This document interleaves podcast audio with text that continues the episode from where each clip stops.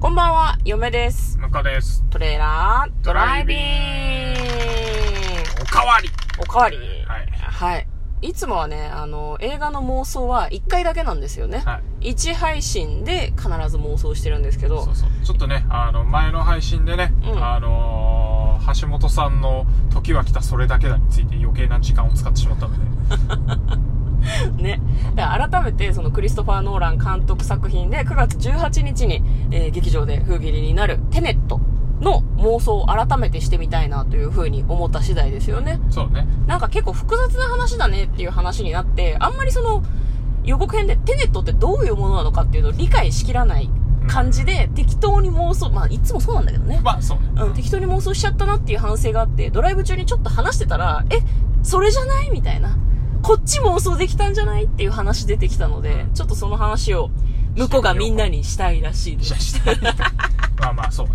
うん、ちょっとね、改めてしたいなっていうことで。だから、あの、タイムトラベルとちょっと違うっていうのと、うんあの、なんか、こう、大破した車が、なんか、元に戻ってくみたいな。はいはいはあのなんか映像がちょっと気になっちゃいね。うんうんうんあれどういうことなのかなっていうのね。い。普通のタイムリープではないんだよね。タイムマシンで過去にぴょいって戻りますってことじゃないよねっていう話をね、さっきまでしてたんだよね。うん。で、あの、で気づいたのが、うんテネットっていうさ、うんあの、何タイトルのね、はいはいはいあの、アルファベットの並び方ですよ。うん。あの、まあ、これね、伝わるかわかんないんだけど、まあ、一応話してみようか。話嫁にはいまいち伝わらなかった。嫁はね、ちょっとなんか生返事だったよね、あだいぶね。伝わらなかったけど、どうぞどうぞうんそうそうそう、あの、まあ、物が壊れるのが、まあ、テネットの T だった、あの、普通の状態がね、テネットの T だとしましょうよ。うん。うん。で、壊れてく過程が E だとしましょうよ。うん。うん。で、えっ、と、壊れちゃったが N なわけね。うん、うん、うん、うん。で、あの、ん一回壊れて元に戻ってくっていう流れは、うんまさに、あの、T から E 通って N になるんだけど、うん。その後 E に戻っ、E をもう一回も逆行して、うん T に戻ってるわけじゃん。そうだね。正常な状態に。うん。で、その間周りの時間は普通に流れてるわけよ。うん、うん、うん。その、巡航。巡行してるわけ。ねうん普通にアルファベットを読むときって、左から右に向かってファーって流れるんだけど、E だけが逆さ、鏡文字になってるんだよね。そこで、時間がそこだけ逆行してるってことだよね。そうそうそうそう。うんうんうんっていう状態で考えると、確かに、あの、うん普通のタイムリープは、うん。うん。そもそも、あの、壊れる前のところに戻って、うん壊れないようにするだから、うん T の状態がずっとなわけですよ。E も N も発生しなかったことになっちゃうからね。うんうんうん。だからまあ、あれだよね。これ、わかりやすいのか合ってるのかわかんないけど、タイムフロー式的なことだよね。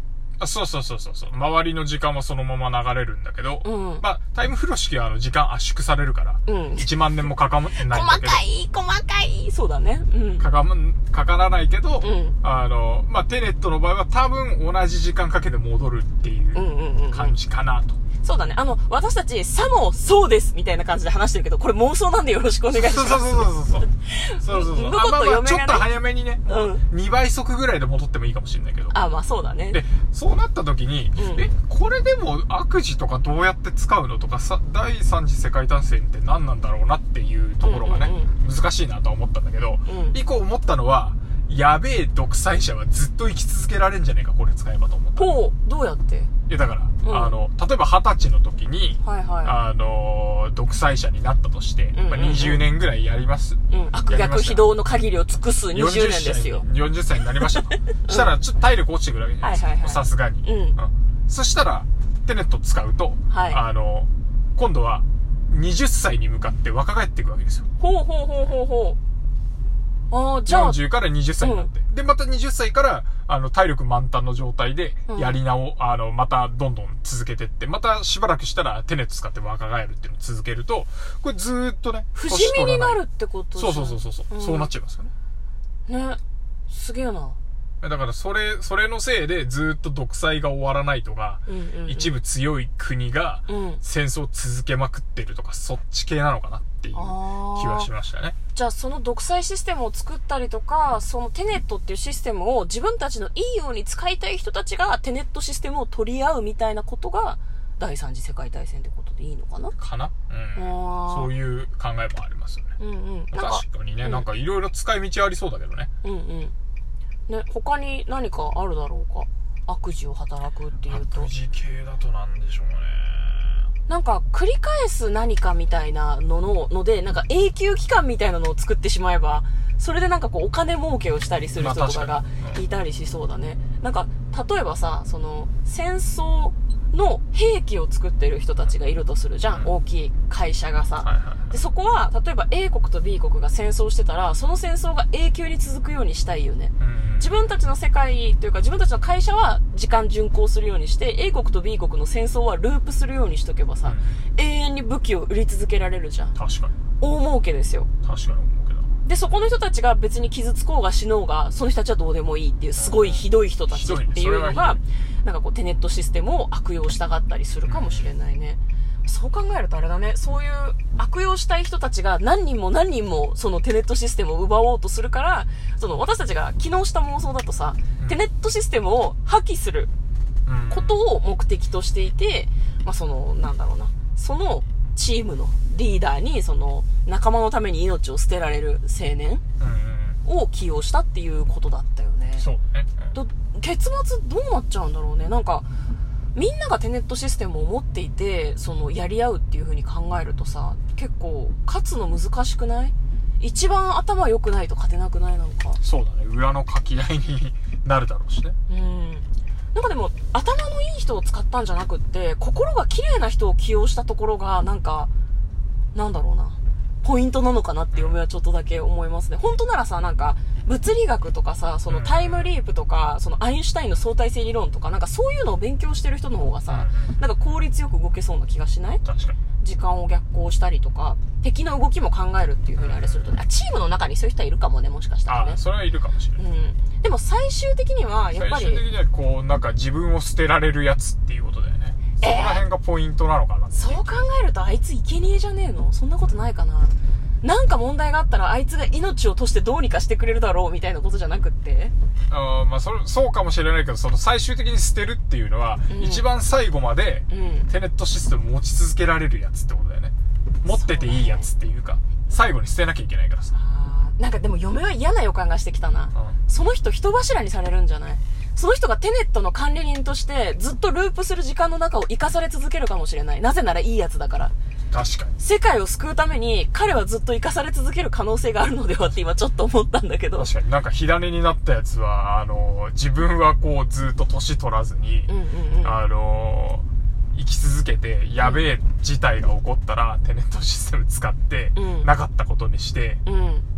で、あの、平和な世界を続けると。そうそうそうああ、そうそれはあり得るね。だからその、いいことを考えてる人たちがいるんだけど、その人たちに都合よく使われるために、正義の心を持ってる青年が、その、グループに取り込まれてしまったんじゃないかなって、嫁はちょっとふと思ったんだけど。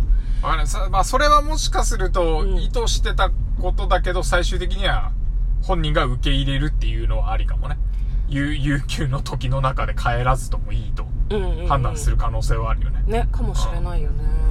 あの、インターステラーでもさ、あの、うん限りなく圧縮された時間で永遠みたいなところで5次元世界に繋がっちゃったりとかしててさ、そうだね。そこにずっと取り残されるのは嫌だっていう思いとかは、あの時はあって、最終的には戻ってこれるっていうさ、うんうんうん。結末だったけど、うん。今回はだから選択の一つとして、そういう無限の時間に居続けるっていううん。選択を主人公がするのかもしれないね。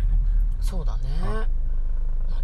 う、うん、どうだろうな。その仲間のためにはさ、命は捨てられるかもしれないけど、それはさ、その親しい人だったりとかさ、関わりがある人だからさ、世界っていうとさ、大事さがちょっと希釈されない、それはそう、それはそうだと思うよ。だから、その選択を果たして彼がするのかどうかっていうのはちょっと嫁はなんか自信がないな。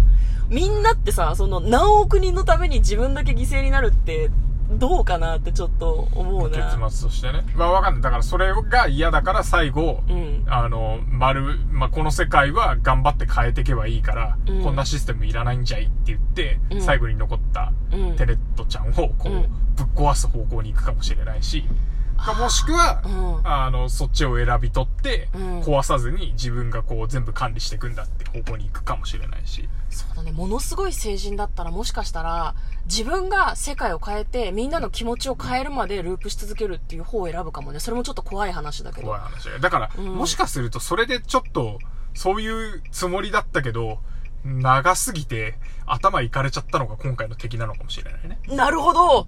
いいですね。んちょっと、ちゃんと妄想しちゃったんじゃない？妄想、そうだね。妄想考察？あのね予告編を元の考察だから妄想なんだけど、結局、結局ね。うん。